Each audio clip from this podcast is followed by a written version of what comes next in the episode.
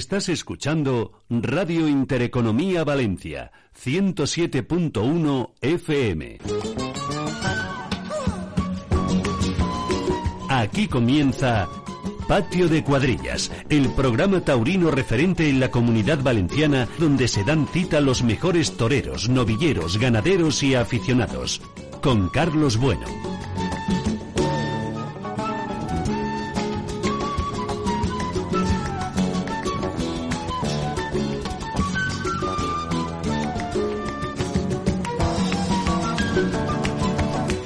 Lunes 14 de noviembre de 2022, tiempo de toros en Radio Intereconomía Valencia. Yo soy Carlos Bueno y esto es Patio de Cuadrillas. Muy buenas noches y bienvenidos de parte de un servidor, de parte también de todos cuantos hacemos este programa cada lunes en el 107.1, 107.1 de la FM, si es que nos escuchan ustedes a través de la radio.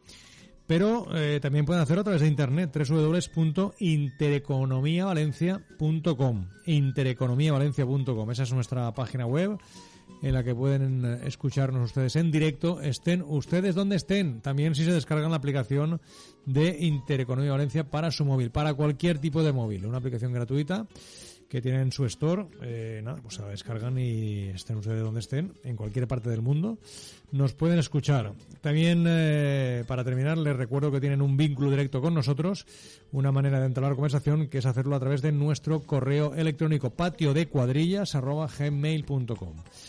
Dicho esto, bueno, pues eh, les anuncio que hoy tengo a Agustín Colomar, presidente de la Unión Taurina de Abonados en el estudio, y que hablaremos con Lázaro Carmona, eh, pues eh, apoderado independiente y que seguro que tiene cosas interesantes que, que aportar. Bueno, pues con ellos hablaremos de toros, de qué si no, en este patio de cuadrillas, pero eso será después de nuestro tradicional editorial.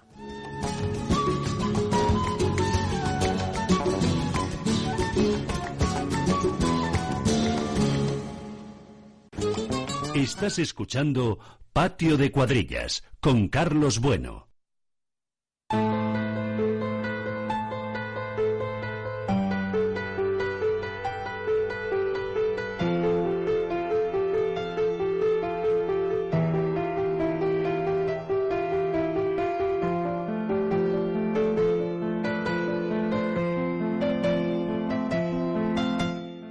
Jesús Hermida fue uno de los periodistas españoles más importantes y uno de los más influyentes en televisión.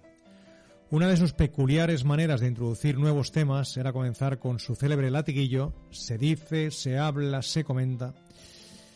En el mundo de los toros todas las noticias empiezan siendo rumores que en principio nadie parece confirmar hasta que no son una realidad innegable.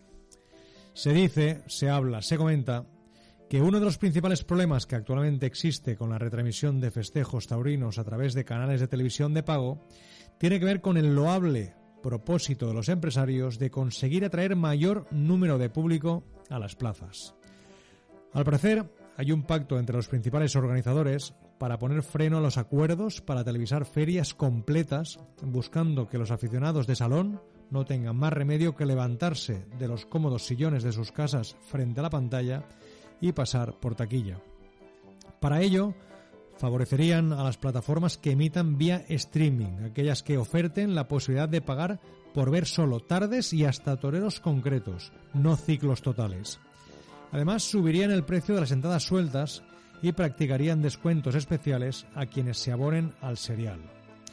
Es una jugada arriesgada, por una parte, se muerde la mano de Canal Toros, que ha sido uno de los principales soportes económicos de la tauromaquia en los últimos tiempos. Gracias al dinero de esta televisión, pagaba, se pagaba, que pagaba por los derechos de emisión las corridas, muchos empresarios han podido echar para adelante sus carteles. Ahora la fórmula parece que ya no interesa y en caso de no llegar a un arreglo, eso puede provocar que muchos suscriptores se den de baja, que el canal sea deficitario y que se acabe con la gallina de los huevos de oro. Por otra parte, apostar por el abonado encareciendo los boletos diarios es algo muy temerario en los tiempos que corren, con la inflación desbocada y el poder adquisitivo cada vez más bajo. Que todos los seriales contasen con un elevado porcentaje de espectadores fijos sería tan conveniente como idílico. Lo cierto es que ahora hay mucha gente que no puede permitirse adquirir un pase para toda la feria y que tiene que conformarse con elegir una tarde para ir a los toros. La teoría parece muy buena, pero la realidad indica que subir el precio de las entradas sueltas convierte el toreo en algo para las élites, y es muy dudoso que en estos momentos haya suficientes élites para llenar los tendidos. Todas esas intenciones tienen que ver con plazas y ciclos de categoría y no afectan a cosas de menor trascendencia ni a festejos unitarios. Sin embargo, el interés de las audiencias se centra en los grandes seriales y las repercusiones de esta estrategia acabarán salpicando a todo el sector.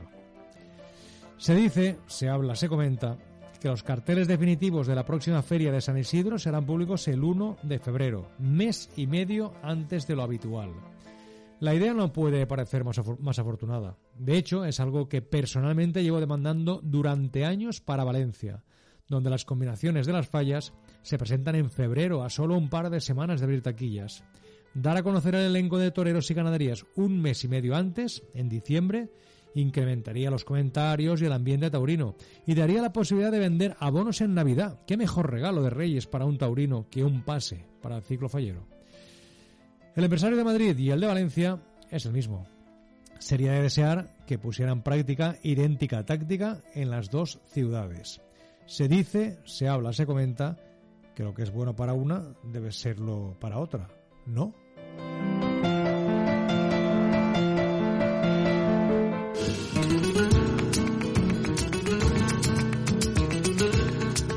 Estás escuchando Patio de Cuadrillas con Carlos Bueno.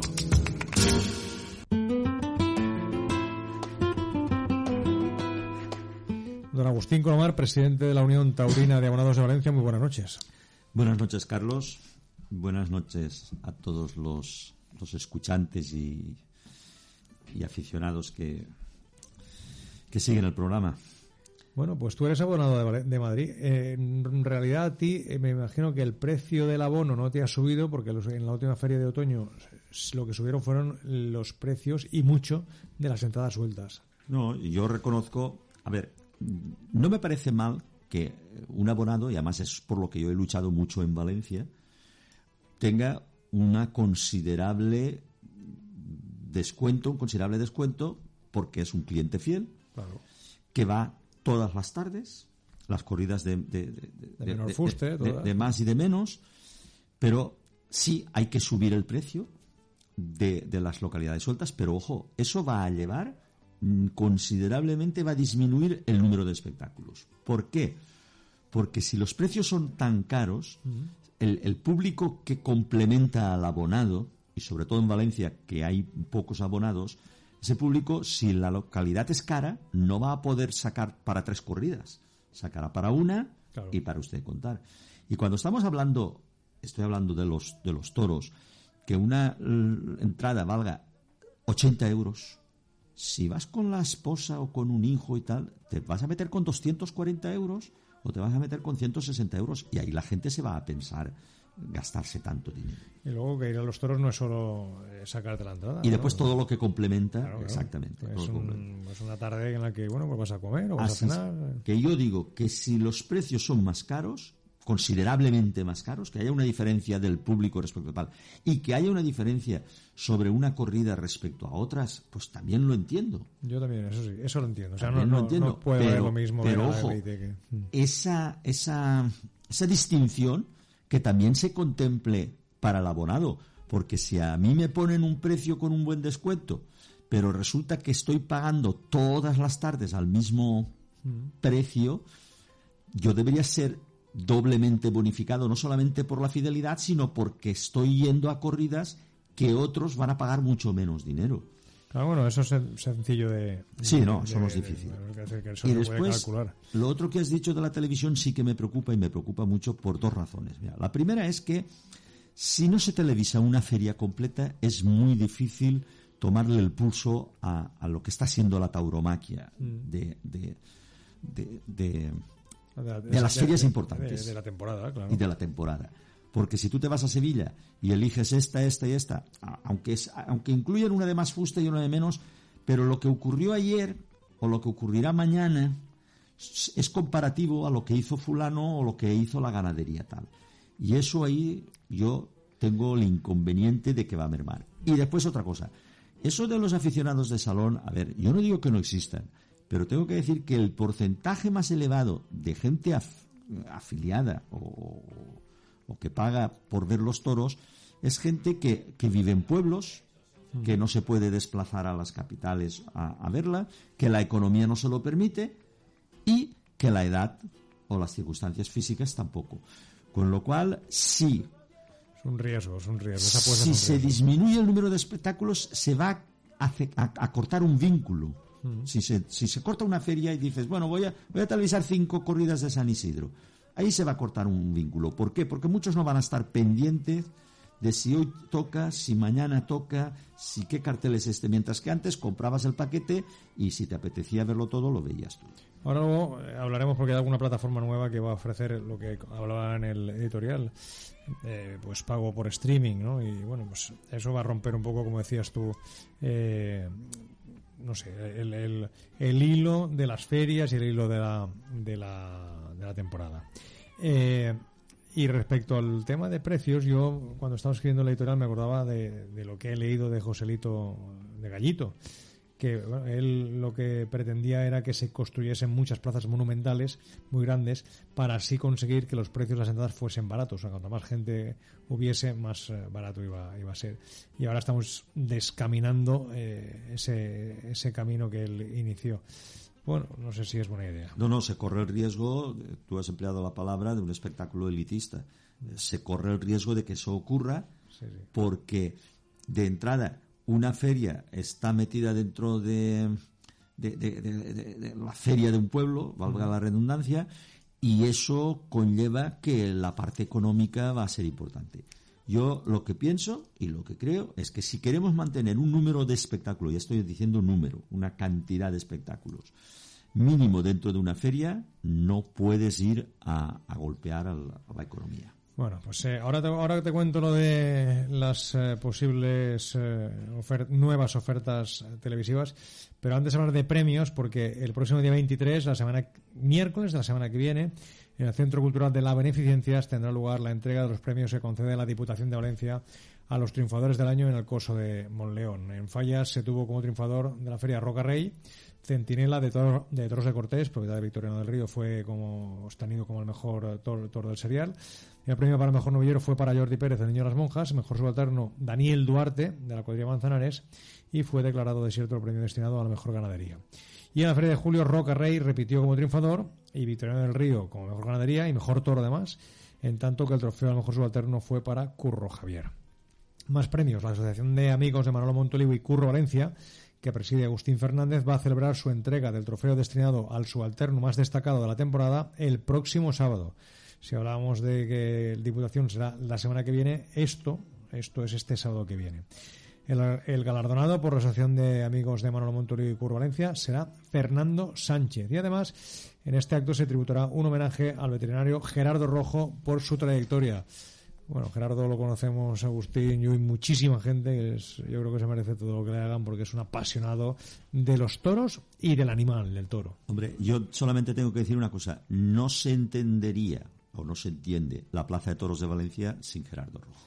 Bueno, pues eso, es un, estandarte de, de Valencia. Eh, y también anunciar otro premio, el de la tertulia taurina del Ateneo Mercantil de Valencia, que ha concedido el premio Distinción Enrique Mora Guillén 2022 al torero Emilio de Justo, a quien se le premia por su trayectoria y sus triunfos antes y después de la acogida sufrida en la Plaza de Doros de, Las Ventas. Además, se aceptó la petición de conceder una mención especial al torero Álvaro de la Calle, sobresaliente en la corrida de Madrid, en la que resultó cogido Emilio de Justo. Bueno, pues como todavía no hay fecha para entregar este premio, en cuanto sepamos algo, invitaremos a Paco Roger, que es el portavoz de la tertulia del Ateneo, y que nos lo cuente en primera persona. Bueno, hablando, te decía antes que hablaría de, de, nuevas ofertas televisivas. Una, parte de Castilla-La Mancha Media, que eso a nosotros nos pilla un poquito más lejos, pero bueno, eh, ojalá lo copiasen, bueno, iba a decir a punt, pero es, es, una utopía. Eso es imposible. Es imposible. Bueno, pues ha presentado eh, algo que se llama Playtoros. Eh, es un nuevo canal temático en abierto, con emisiones exclusivas también en abierto y programas de Castilla-La Mancha Media que se pueden ver a través de, la web. Los aficionados encontrarán las temporadas de festejos emitidos en la televisión autonómica, Luego hay programas como Tiempo de Toros, el podcast de Radio Castilla-La Mancha, contenidos exclusivos de programas y documentales como Háblame Bajito, Nuestro Campo Bravo, Ruedos con Historia, Encastes o Toreros, Historia y Arte. Todo eso englobado en, en Play Toros. A mí me parece una idea fantástica. O sea, un canal temático solo de, de toros en el que se pueden ver corridas actuales en directo y también programas y corridas que ya han sido emitidas. Y lo que decía es que eh, respecto a nuevas eh, plataformas televisivas, OneFootball, que es un gigante comunicativo del fútbol en España, México y Alemania y uno de los más prestigiosos y con más fuerza en la retransmisión de partidos de fútbol vía streaming, ha puesto sus ojos en el mundo del toro, según desveló hace un par de semanas el diario ABC, ya que ha hecho una oferta a Plaza 1 por ofrecer en directo las corridas de la temporada en las ventas, además de pretender dar por este mismo sistema de pago por visión festejos de otros cosos como aquí, Valencia, Nimes o Albacete. Estamos hablando de cosos que regenta, eh, entre otros, Simón Casas. Esta, esta, plataforma se plantea la opción de pagar solo por la faena del torero que el aficionado desee ver. La plataforma llevaría el nombre de One Toro y parece ser que están apareciendo otras plataformas, no solo One Toro. Así es que Movistar Toros tiene una guerra abierta. Es otra historia, eh, Agustín. O sea, este tipo de, de retransmisiones mm, bueno, a nosotros se nos hace un poco extraño. O sea, oye, que yo solo quiero ver a Morante, pues solo ves a Morante, no ves el resto de. En esa misma corrida, o sea, no ves la, ni siquiera la corrida completa. Ya, a ver, eh, está claro que la tecnología va a avanzar de una forma, como ya estamos viendo en ciertas plataformas, que es todo a la carta. Hmm. Las series, los capítulos de las series, etcétera, etcétera. Sí que es verdad que le quitas un poquito el encanto que tiene una corrida de toros desde el principio y tal y cual. Se la quitas toda, Agustín. Yo, muchas veces eh, siempre he defendido que los toros no es como el fútbol, ¿no? Tú en el fútbol eres partidario de un equipo y quieres que el resto pierda. En este caso, en los toros no ocurre eso. Tú cuando vas a ver una corrida, a lo mejor vas, no sé, porque te llama Roca Rey la, la atención o porque te llama Morante o quien sea. Pero luego si triunfan nosotros, pues mucho mejor. Eh, te lo pasas mejor y te emocionas más. Claro, si ahora ya solo eliges, o sea, dentro de una corrida, solo la faena de, un torero, eh, no, es que no sé. Es que precisamente. quita la esencia de esto. Claro, precisamente uno de los hándicaps que yo veo cuando se hace un reportaje de, de una faena determinada es que te están ofreciendo solamente lo, lo, mejor, lo mejor, lo mejor. Y eso sí, en el fútbol eso vale, que te ponen las mejores jugadas, te ponen el gol y se acabó. Pero en una faena a un toro desde el principio hasta el final. Hay un planteamiento técnico. Hay un planteamiento técnico y además hay muletazos que no siendo de la estética de los que vienen después, son los que conforman el que después puedan suceder los otros. Y eso, para los que somos aficionados y vemos cómo se desarrolla toda la faena, y no solamente la faena, sino la tarde. No es lo mismo ver la Lidia de Morante en su primero que en el cuarto de la tarde, porque está condicionado por lo que ha hecho con el primero y lo que han hecho la otra terna en su segundo y en su tercero. Pero en fin, vamos. Bueno, pues son nuevas tecnologías que pues, yo soy escéptico a ellas. También soy escéptico a otra noticia que saltó la semana pasada y es que Simón Casas y Pedro Aces se convierten en socios para impulsar la tauromaquia, según ellos, con el objetivo de lograr sinergias que ayuden al toreo español, francés y mexicano en unos tiempos de muchos interrogantes. Al equipo ahora se ha unido Pedro Rodríguez Tamayo, que, que fuese hombre fuerte de Pajés para la gestión de la maestranza. Ahí es que, bueno, pues eh, tenemos a un español, eh, a un francés y a un mexicano. Simón Casas, además, saben ustedes que gestiona las plazas de Nimes, Beciers, Albacete, participa con Plaza 1 en las ventas de Madrid. Pedro Aces es el empresario número uno en, en México. Mm, pues soy escéptico. Eso de que Mm, van a impulsar la tauromaquia, van a impulsar su bolsillo y que es lícito, pero esto me huele a monopolio y, es, y los monopolios, o sea, cuando alguien es muy fuerte en, eh, en América, en España y en Francia, pues no sé si es bueno para la tauromaquia. No digo que vaya a ser malo, pero yo de momento soy escéptico. Yo no conozco al otro señor, ¿cómo has dicho que se llama? El, el... español, Pedro Rodríguez Tamayo. No, no sé, no sé quién es. estuvo en el equipo de, de Pajés, estuvo en el equipo de, de, la, de, de Sevilla, de la maestranza. Ya. Ahora, al señor Simón Casas, pues, con todos mis respetos, pues, oiga, sé que es un trabajador y tal igual, pero vende mucho humo este señor, para mí. Es una opinión muy personal, que no quiero que nadie se ofenda, y a partir de ahí, que, que cada uno crea el comité. Ojalá me equivocara y desarrollaran una buena labor. Sí, sí, sí, lo que queremos todos es equivocarnos, pero eh, claro, cuando eh, eh, gente tan importante se une y controla gran parte de las plazas de, todo el mundo, pues no sé, lo tienen más complicado los independientes.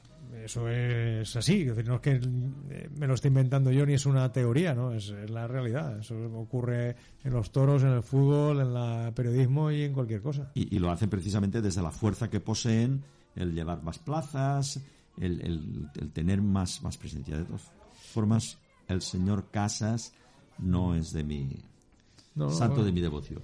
Pues bueno, yo ya te digo que voy a soy escéptico y espero equivocarme como tú como tú has dicho. Pero complicado lo van a tener el resto de toreros eh, independientes que no estén eh, en casas importantes y bueno, por, por, ende también los apoderados. Y hoy vamos a hablar con un apoderado independiente, un hombre luchador, un apasionado por la tauromaquia, como es Lázaro Carmona, que creo que nos escucha. Lázaro Carmona, muy buenas noches. Muy buenas noches, queridos amigos. Pues eh, estoy aquí, has dicho amigos en plural, porque además creo que quien está a mi derecha es también un buen amigo tuyo, que es eh, Agustín Colomar, con el que sé que os reunís en, uh, en San Isidro. Sí, hombre, nos reunimos, nos reunimos y además nos reunimos también en una tertulia que es de mucha categoría en el sentido de que van la gente que, que, que es taurina, que son ganaderos y esas cosas, ¿no? Bueno, eso está bien. Eh, estupendo, sí, sí. Bueno, eso, eso es en Madrid, pero tú tienes relación con Elda, con Alicante. Sí, hombre, tengo, ah. para empezar tengo mis padres, mi padre y mi madre enterrados allí, desde sí. hace, pues fíjate tú, en el 50, en el 72 uno y en el 73 mi, mi madre, fíjate los años casi ya. Unos cuantos. Y, ¿Y, y entonces, bueno, pues pues ahí empieza mi comienzo, empezaba mi comienzo de torero. Pero tú hiciste torero allí, en Elda. Claro, claro, además debuté también en Elda, bueno, bueno, he torado varias veces en Elda, y luego pues, por los pueblos de allí, de Villena, Orihuela, Lorca, sí. Habanilla, bueno, bueno, sí, la verdad que sí. Eres... Luego ya me vine a Madrid y, y, de aquí pues ya empecé pues a, a hacer mi matado de toro y, y, ya me quedé en Madrid, aunque viajo por un lado y para otro, pero ya vi mucho tiempo aquí en Madrid. Eh, el otro día cuando hablé contigo me llevé una alegría porque te hablaba de, de, mi, de mi tierra, de mi casa, de mi pueblo, de Algemesí, y me dijiste, sí. yo toré ahí el año que triunfó Manili. Eh, yo creo que eso fue claro, en el año 75. Claro, yo toré dos novilladas, que siempre los toreros novilleros punteros toré dos novilladas. Y ya no, ya ya empecé a entrenar, yo creo que entrené ya, ya lo de Lázaro Carmona, porque me había cogido un apoderado de Granada y que me cambió el nombre de Sánchez Linares. Claro. Entonces, toré una con Manili, mano a mano con Manili. Y toré la otra con Diego Robles, que es apoderado sí, también. Sí, sí, ¿eh? sí, sí, sí, sí, ¿Entiendes? Y, y, bueno, yo corté cinco orejas y Manili cinco y un rabo, y fue el triunfador. Se llevó el premio por un rabo, bueno. Sí, sí, no sí, sí. Y yo creo que, no, no, he mirado, pero yo calculo que eso sería el año 75 aproximadamente. Eh, sí, más o menos, más o menos. Ahora mismo no recuerdo, pero sí, más o menos. Poco después tomaste la alternativa en el año 78 en Palma de Mallorca y fíjate si han cambiado las cosas. En Palma sí. está la cosa difícil y afortunadamente oh, hacen, hacen. Y, y fíjate que, que, es un coliseo precioso, es una plaza preciosa. Bueno. Y, y, nada, pues fíjate, eh, y creo que de los que hemos tomado la alternativa, otro de ellos es Roberto Domínguez, también. Sí. Me acuerdo, vamos, que sabía que, sí. lo había tomado allí en Palma. Sí, bueno. ¿Eh?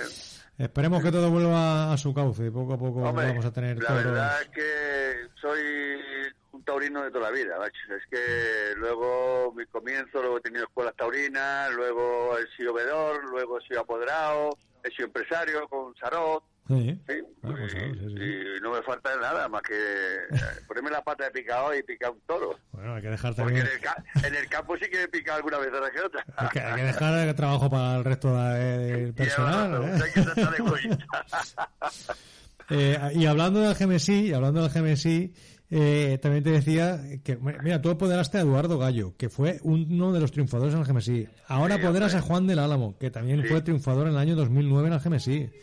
Triunfador absoluto, o sea que, que fíjate, tenemos ahí. Fíjate, un, un que, que, es una feria muy bonita, es una feria muy bonita. Ojalá que, además, me también tengo un hijo que es novillero. Sí. Eh, en fin, es una. Para un, pa un, pa un, profesional y para un matador de toro, tener un hijo torero, eso ya es, vamos, no me el malo que lo paso, lo más que lo paso. me imagino, me imagino. Pero, pero digo, joder, a ver si un día podía torear. Eh, en la sí, porque es una feria de mucha categoría de novillería, ¿eh? Bueno, de ya mucha categoría. ¿Cómo anda el chaval? Sí, sí. Carlos Enrique Carmona se llama. Ah, Ro- Enrique Carmona, sí, se ha puesto el apodo mío de Carmona y, y el nombre suyo, que se llama Carlos Enrique. Ahí anda bien, anda bien, eh, sí, un torero de, de clase y de raza, ¿sabes? De raza. Eso de Porque la- el valor, el valor siempre lo tenemos. Cuando nos ponemos ante los toros, eso se, entiende que tenemos valor. Si, si no hay valor no se puede hacer nada. Nada, por, por cierto, que tú has apoderado a toreros, que hablas de un perfil, yo, yo a ver, que sí, eh, vas a apoderar muchísima gente, pero que yo me acuerde así algunos rápidamente, pues de Cepeda, Leandro, Uceda Leal, Oliva Sí, Soto. eh, sí, sí. so- es un perfil parecido, de, de busca siempre gente de cierta calidad. Que me guste, que, que, que sea que el producto que yo tenga lo pueda vender, que, que no me engañe a mí mismo, ¿no? Porque hay muchas cosas en la vida. Yo no soy comisionista, yo soy apoderado. Eh, las comisiones relativo. Y, hombre, eh, sí es cierto que, que, que- que es así, pero por encima de todo soy apoderado y, y siento siento a los toreros como familia mía. Y Pero- sí me gustan los toros de, cal- de calidad, de clase un poquito. La- Lázaro, lo que pasa es que eh, apoderados así como, como tú, que hacen las cosas con el corazón, eh, luego se llevan unos chascos. Cuando sacas a uno, viene el empresario Bueno. fuerte y se lo lleva. Se lo lleva, sí, sí, sí. No, yo no, no, como lo entiendo, digo, bueno, es igual, dure lo que dure, como en la vida, dure lo que dure. Ta- Y, y ¿sabes por qué? Porque si no pensaras así, pues entonces no haría, hay que tener ilusión. Sí. Y si luego el torero se va, pues vendrá otro. Pero eh, yo lo que no quiero nunca es un torero que estemos mirándolo y que tengamos malas caras. O bien. vamos unidos, que seamos uno, si no, no vale para nada. Claro que sí. Mejor que se vaya. Mm. Ah, También apoderaste mujeres. eh, Es, a Hombre, eh, Maripaz Vega la, la apoderaste. ¿Y a, a Esa- Cristina esa también? fue una- esa sí que fue una obra mía. Esa la hice yo, matadora de toros, a través de, bueno, pues eh, resulta de que yo cuando estaba con Saro, pues, pues, era el veedor de, de la empresa, yo era el que compraba los toros, lo que embarcaba y tal. Entonces me acuerdo que llegábamos a la plaza de Tarragona y entonces José Félix dio una novillada de, de tres chicas. Sí, Y le mandé una novillada, porque la televisaban por Antena 3 correcto. le, le mandé una novillada de Benigno Vázquez, Benigno que, que, que era purujandilla, purujandilla. Y no vea, Maripaz le cortó un rabo en, en- en la televisada, ¿no? De Antena 3. Y bueno, José Félix se volvió loco, José María Martorell, que era el director de Antena 3, loco, bueno, la apoderaron, bueno, bueno. Entonces, claro, llegó un momento que esto es como todo, una tarde la tiene buena, pero luego si tú empiezas a echarle novilladas duras y tal, eh, bueno, y así pasó. Me decía Bueno. José Félix, oye, una novillada para Maripaz, y digo, digo, ahí está novillada. Pues esa, digo, no, esa es muy fuerte. "Eh, eh, esa. Y total, así fue pasando las cosas hasta que se desinflaron ellos y ya no. Pero un día me dice, pues, estaba allí en Zaragoza, le, le ayudaban, Sí. un tal Julio Navarro tiene una cafetería y tal, Sí. me llamó Julio y dice, oye, ¿por qué no apoderas tú a Maripaz? Mm. Y yo, sí, hombre, ahora yo le voy a decir a mi jefe que la apodero yo, digo. Dice, díselo a ver, hombre, y tal. Digo, bueno, y entonces le digo un día a José Félix del despacho, digo, oye, tú con Maripaz, ¿qué pasa? No haces ya caso y nada, y, "Ah, eso no vale, eso no vale. Digo, bueno, digo, la ¿crees que no te importa, no te importa que me la, la apodere yo? Dice, bah, eso no vale, hombre, pues llévatela, yo- no pasa nada. Bueno, empecé y me lié en el campo con ella, porque claro, entonces, como tenía la fuerza de comprar santos toros, los ganaderos me, da- me, me daban vaca, ahora las pido y no me las dan. Pero bueno, mira, pim pam, pim pam, em- empecé, hasta le puse el pelo rubio, que, que un día allí con Juan José González, el primo de Manuel González, Sí. estábamos allí intentando, y le, le falta algo, no sé. Digo yo, le voy a poner el pelo rubio, a ver si cambia. Oye, y, y, y, sí, todavía sigue con el pelo rubio, ya no se ha puesto, tiene un pelo, tiene un pelo casi castaño moreno y tal. ¿Sabes a lo que voy? La preparé y empecé y le di 26 novilladas picadas ese año. ¿eh? Son y muchas, la alternativa en Cáceres. Sí, sí. Y además, te voy a decir una cosa, un caso histórico. Por primera vez, una mujer le da la alternativa a otra mujer, Cristina. que se la dio Cristina Sánchez. Sí. La hice Goyesca por el, por el tiempo de la plaza, que era ya es una plaza de la época.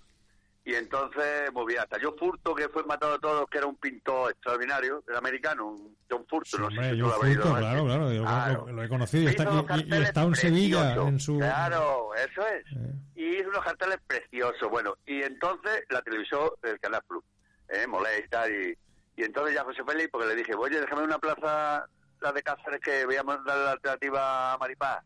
Venga, vale, yo, yo también, venga, vamos a echarle una mano, venga, digo, vale, vale. Total, pero, pero esa fue una obra mía. Luego la llevé a América y triunfó en Maracay, madre mía, la que dio, Yo- cuatro orejas, luego en Maracaibo. Yo la he visto Y luego- torear y, y fue mejor torero que de lo que muchos piensan. Claro, Muy y, luego se, se iba detrás de la espada también, que eso es una cosa importante en, en una mujer, se iba detrás de la espada. Hombre, yo la puse en las corridas que yo luego le di, que le di 12 corridas al año siguiente, en 12 o 14 corridas, yo, pues mira, Cepeda toreo con ella, eh, Tomás Campuzano con ella, ya, los toreros, ¿y sabes por qué toreaban con ella? Porque sabía que, que estaba yo en una empresa que, que, que te- le teníamos que dar todo a ellos, digo, pues nada. Bueno, Y ya te digo, ya la chica fenomenal. Y además es madrina de, de mi Carlos, de Carlos Enrique, es mi madrina. ah. Y, y su padrino es, mi- que para descanse, mi compadre Antoñete. Bueno, Fíjate, bu- buenos padrinos bautizado, bautizado por dos tiene. matadores de toros.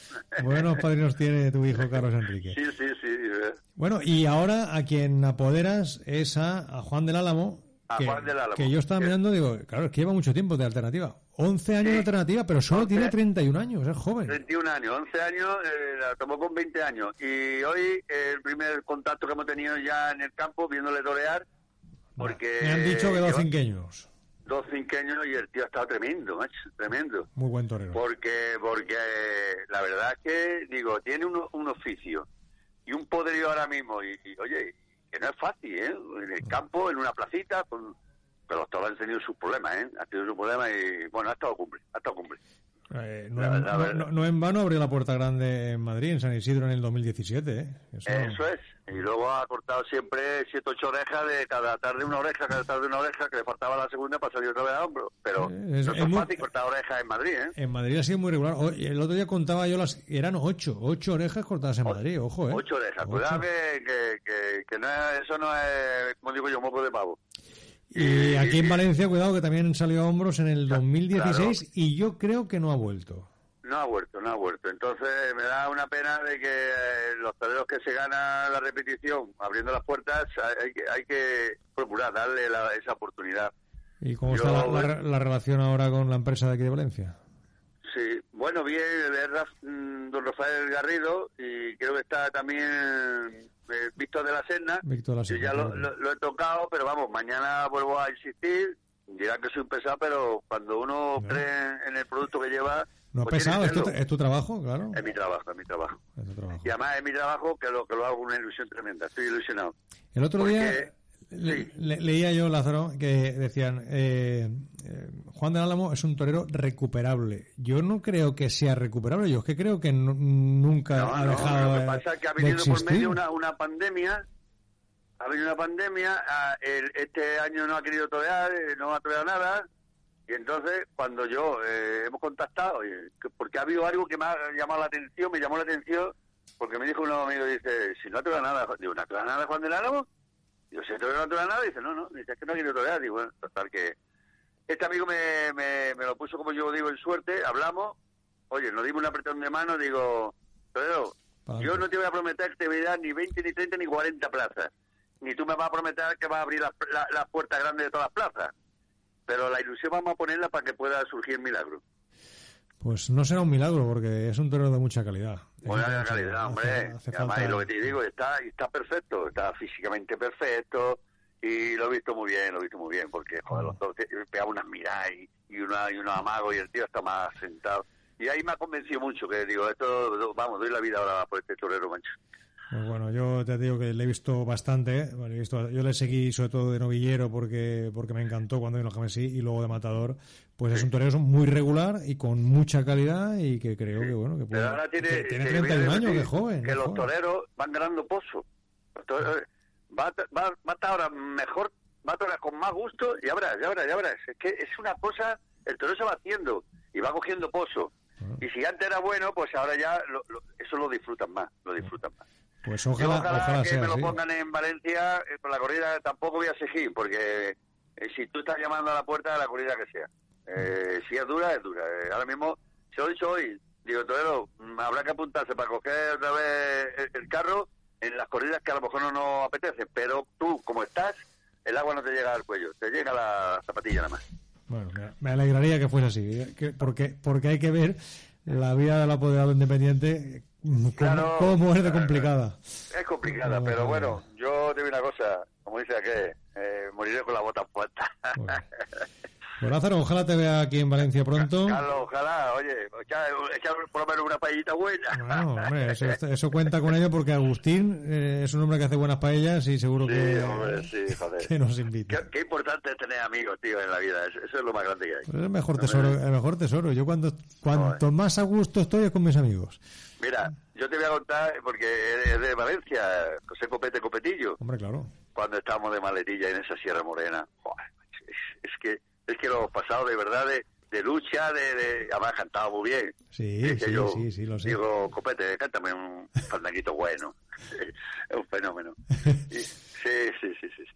Lo pasamos bien, tengo muy buenos amigos, coño, y, y en fin, la vida es así. Pues bueno, Oye, os agradezco eh, que, que de esta entrevista porque, porque como digo yo, ahora sí no os necesito. eh, y además siendo independiente, que me echéis la manilla. Sí. seguro. Lo que esté Eh. en nuestras manos. Y Agustín creo que te quiere saludar para despedirse. Un, un abrazo, Vale, Lázaro.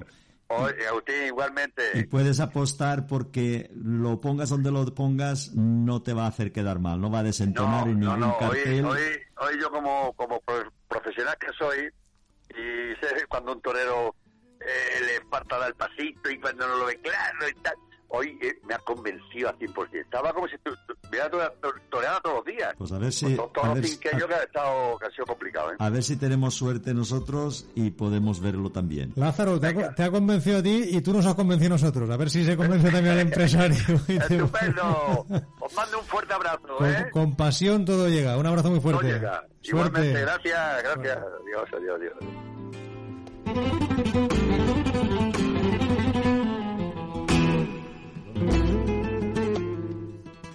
Más allá de que Juan de Álamo haya toreado en el campo dos cinqueños, que nos alegramos muchísimo, bueno, pues eh, la temporada americana sigue su curso y el que está que se sabe es Andy Cartagena, que ayer domingo en, eh, en Guadalajara cuajó, por- por lo que he leído en crónicas, y además todas coinciden, dos faenones. Lo que pasa es que estuvo mal con un rejón de muerte, pero si no hubiese salido a hombros. El viernes toreó en Teocaltiche, Teocaltiche, claro, todo el mundo lo conoce, Teocaltiche. Cortó tres orejas, pero es que llevaba seis corridas y había cortado 14 orejas y un rabo. Y bueno, eh, la próxima es en Ciudad Lerdo, que es otra, otra plaza importante de México.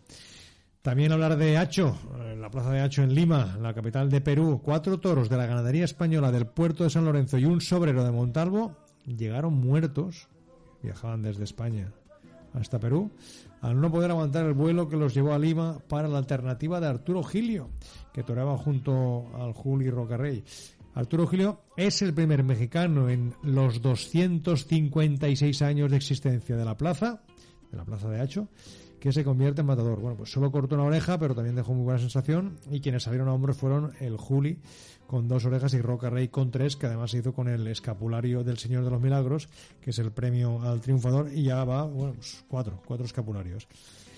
Luego, eh, que no aguante un toro un viaje, eh, uno no, cinco, porque fueran cuatro del puerto de San Lorenzo y un solo de Montalvo. Ninguno, algo, es muy extraño. Pero no, no han dado explicaciones de porque Vale, otras vale. veces se han embarcado toros. O sea, un sabotaje, Agustín. Cinco toros muertos en un viaje, en avión.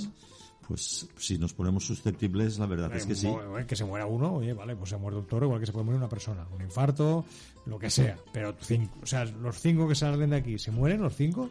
Hombre, se, Y de, y de ganaderías diferentes. se debería abrir una investigación Muy raro. y, y- y a ver qué ha pasado porque se han embarcado toros tanto por mar como por aire y, han llegado perfectamente a...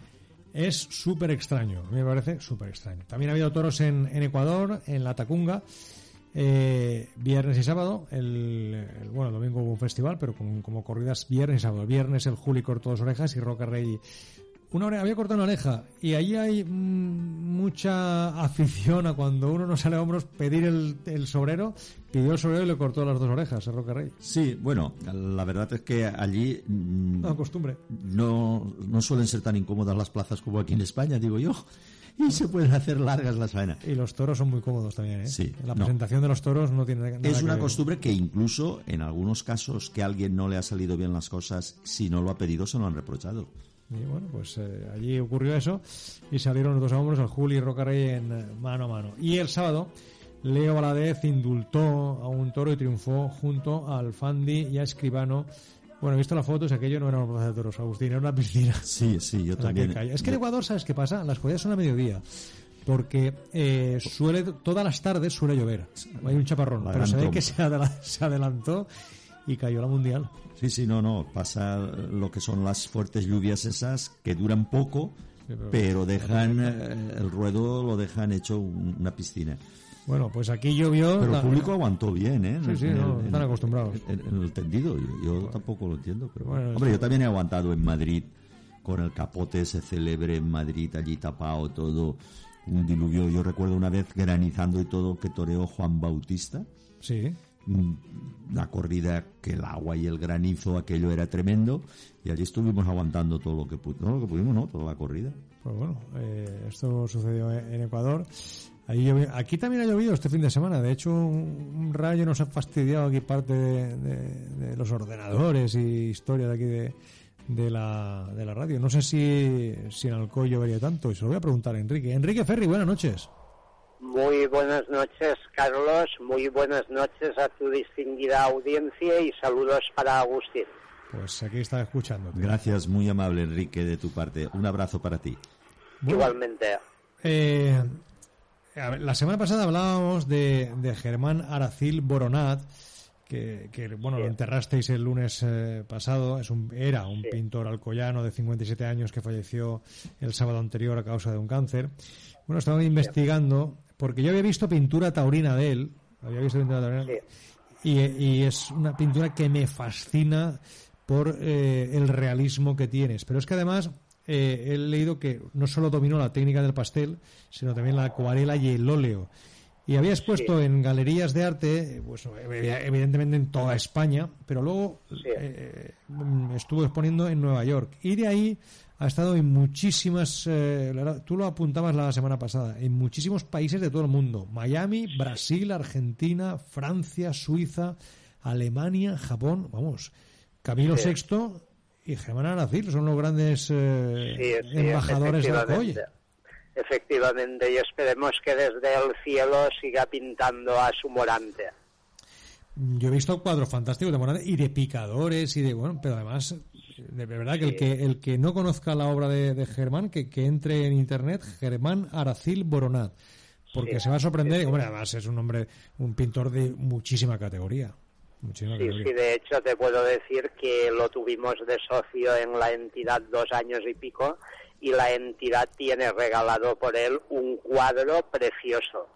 Bueno, pues guardarlo como oro en paño porque eso es una, una maravilla Sí, sí, Bueno, eh, evidentemente. Hay cosas más agradables es una lástima porque es muy muy muy joven 57 años 57 años con sí, sí. cáncer. El cáncer, desde luego que es un- deberían de encontrar una solución. Ojalá los gobiernos del mundo invirtiesen más en investigación y en medicina y menos en otras tonterías. Bueno, eh, ha habido más cosas eh, de las que podemos hablar, entre ellas, bueno, pues eh, actos culturales como el que organiza todos los años la tertulia de los amigos de Nimes de Alicante. Sí, efectivamente, el pasado jueves tuvieron, como se había anunciado por diferentes páginas, a una escritora valenciana, Alicia Giner Casino, que es una antitaurina conversa al mundo de los toros, Sí, para presentar el libro El toro bravo, sabia del árbol de España. Un acto muy concurrido, estuvo muy bien, explicó una serie de cosas que ella no conocía el mundo taurino hasta que estuvo en Salamanca, en una ganadería y tal, y a partir de ahí ya le cambió el concepto sobre el mundo del toreo. Tú ves, muchas veces hay muchos antitaurinos que hab- hablan desde el desconocimiento y cuando conocen el mundo Sí, cambian de opinión, claro. como fue el caso de, de Alicia. Claro. Luego también decir que ayer estuvieron en la ganadería de Paco Martí, en la finca L'Alpadull, en el término de Alfafara, que es la comarca del Contat y la subcomarca de la Valleta de Agres. Allí un día de armonía y tal, y muy bien. Cerca 75 personas se desplazaron desde Alicante, muy bien. Muy bien. Bueno, eh, hemos hablado también durante las últimas semanas de que vuelven los toros a, a Villena, en este caso por un concurso de recordadores. Sigue todo para adelante, no han puesto ninguna traba de última hora, ¿verdad? Sí, no, eh, va para adelante. Sabréis por Valencia que se ha convocado una concentración cívica antitaurina antes del festejo. La Peña Cultural Taurina Villenense, en un detalle que honra a Juan y a todas las personas que están con él, van a invitar a los taurinos a un café para que hagamos hermandad allí en la Peña Taurina y de allí salgamos todos los taurinos hacia la Plaza de Toros. Pues me parece fenomenal. Que por cierto, desde estas ondas invitamos a todos los oyentes de la comunidad valenciana y de, de tu Algenesi natal Hombre. a estar en Villena el sábado. Pues a ver si... a disfrutar de la gastronomía típica de Villena, gachamiga y demás, regadas con un buen caldo de Villena, que eso en esta época va genial. Pues te doy toda la razón. Te doy la razón. Sí. Ha habido más, eh, más actos, por ejemplo, en Castalla. Sí, en Castalla te puedo decir que para el domingo día 20 reaparece la Asociación Cultural eh, Els Quatre de Castalla con un concurso de gachamigas y una exhibición de carretones. Entonces eso es para el fin de semana que viene. para el domingo día Para el 20. domingo. Sábado día 19 Recortadores Villena, domingo día 20 Castalla. Y lo que sí que se ha hecho ya es un homenaje a mi buen amigo y gran torero José Pacheco el Califa. Sí, fue el pasado sábado en la Peña Nicanor Villalta de Alcoriza. Era con motivo del 20 aniversario de la inauguración de la Plaza de Toros de Alcoriza. Se hizo homenaje al Califa y al novillero local Tomás González. Bueno, pues gracias por traernos toda esta información desde Alcoy, bueno, no solo de Alcoy, pero de todo lo que tiene que ver con, con los toros en Alicante. Y la semana que viene seguiremos hablando de toros. Sí, claro, porque tendremos noticias de que muy cerca a Alcoy hay un banderillero que todavía va a hacer un par de paseillos esta temporada. Ah, Sí, esta, te- o sea, para esta temporada, para este año todavía. sí, sí para este año, sí. Es, es el banderillero Daniel Fernández, que es de Alicante, pero reside en Ibi. Pues a ver si la semana que viene nos lo cuentas. Sí, Un, un abrazo muy fuerte y gracias por entrar en el programa, Enrique. De nada, Carlos. Aquí, Un saludo. Un saludo a ti, Enrique Ferri, del Club Taurino de Alcoy.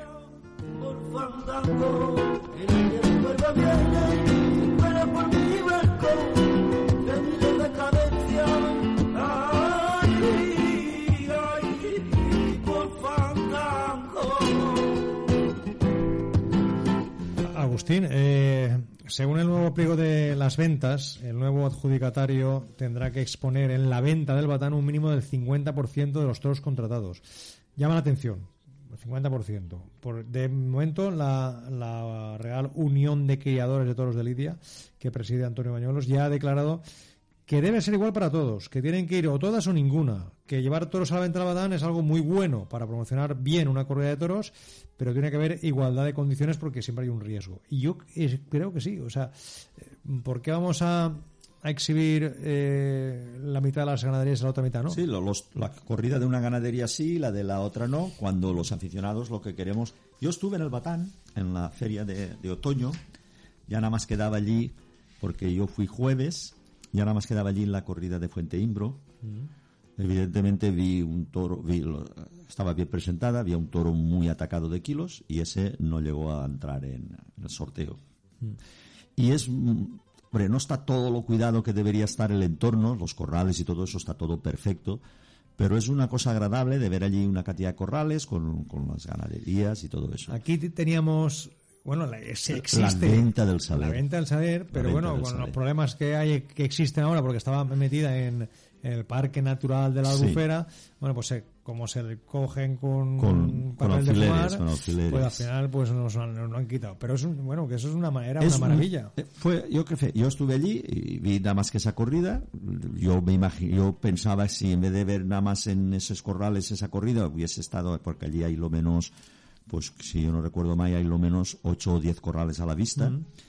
y, y sería agradable pues ir allí, comparar corridas y todo eso. Y eso crea ambiente, eso crea ilusión y, y además cogí el metro y en menos de, de, de- de 15, 20 minutos me dejó a 100 metros, a 100 metros, la parada del metro está a 100 metros de, de esto. Y fue muy agradable.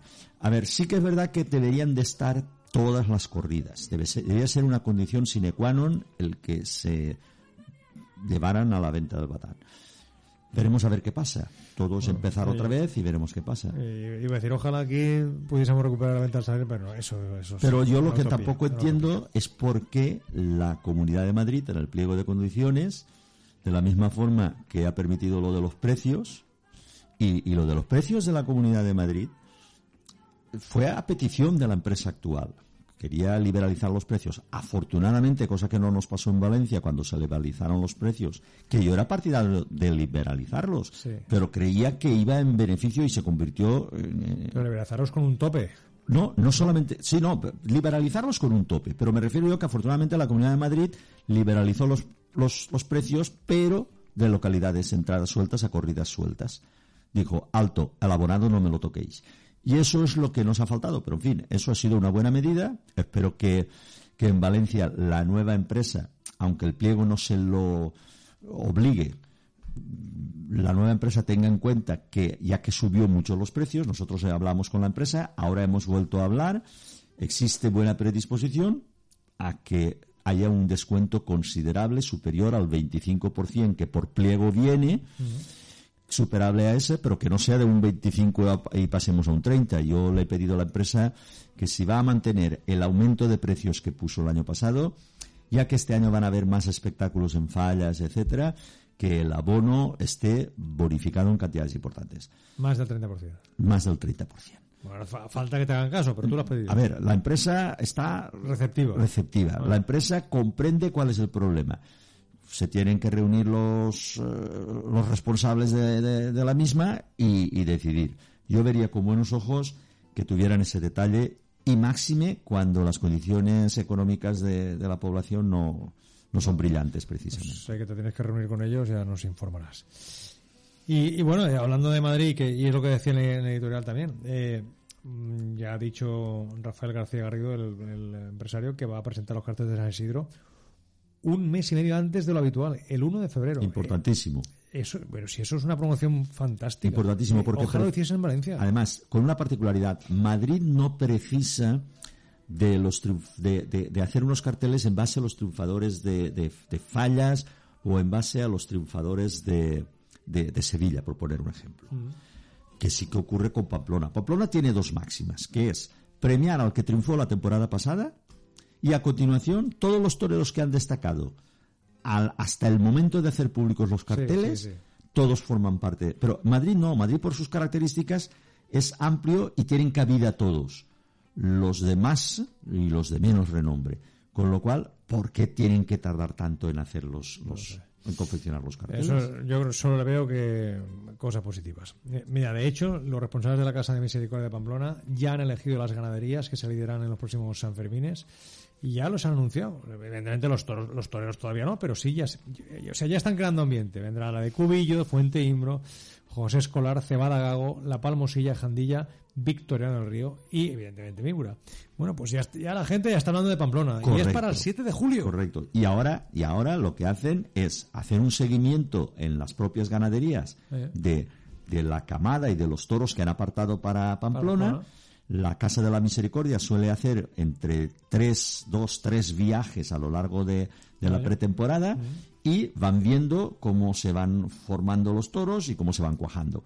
Y lo, pues, lo que es más importante, una vez tienen unos carteles, empiezan llamando a las figuras y les dicen, esto es lo que tenemos, ir eligiendo, ir eligiendo, pum, pum, pum. Eh, No me puedes traer otra que no sea la que hayamos elegido. Claro. Que es que eso eh, Claro. para mí es Y- lógico. Claro. Eh, Incluso yo te digo una cosa. Yo, lo del sorteo que se hizo aquella feria de otoño en Madrid y tal, pues no estuvo mal, tuvo su, su repercusión mediática, etcétera. Pero yo creo más en que en vez de que venga el torero con su ganadería bajo del brazo, que sea la propia empresa la que le diga, mira, estas son las corridas que tengo. Tú eres máxima figura, te doy la preferencia de, de poder elegir. Sí, sí. Y a partir de ahí se van cubriendo los huecos Pues es una idea, a mí me parece muy buena. Y eso conformaría una feria más, no solamente más justa, sino que más equilibrada. Pues eh, cambiando de tema, y es otro tema de que suelo hablar en, eh, en otros programas, una noticia que viene al cuento de ello, el consejero de Cultura, Turismo y Deporte eh, de, de Castilla-León, que se llama Gonzalo Santoja, que es de, de Vox, ha anunciado futuras medidas para reducir los costes de los festejos taurinos en Castilla-León. Dice que, eh, pues aunque las plazas estén llenas, su organización resulta muy cara.